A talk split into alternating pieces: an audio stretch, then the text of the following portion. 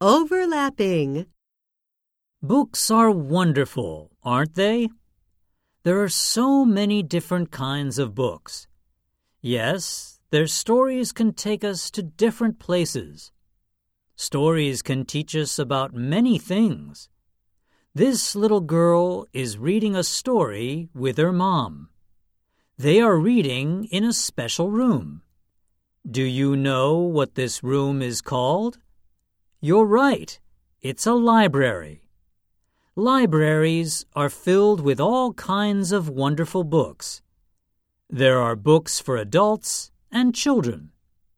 When you want to borrow a book from the library, make sure that you sign it out first. Many libraries now use automatic computer checkout systems to sign out your books. Oh, make sure that you remember to return your books before the due date, or you might have to pay a fine. I wonder what kind of story this girl is reading. She looks young, so maybe it is a picture book. What kinds of stories do you like to read? I like adventure stories. Learning to read is very important because reading unlocks the wonders inside a book.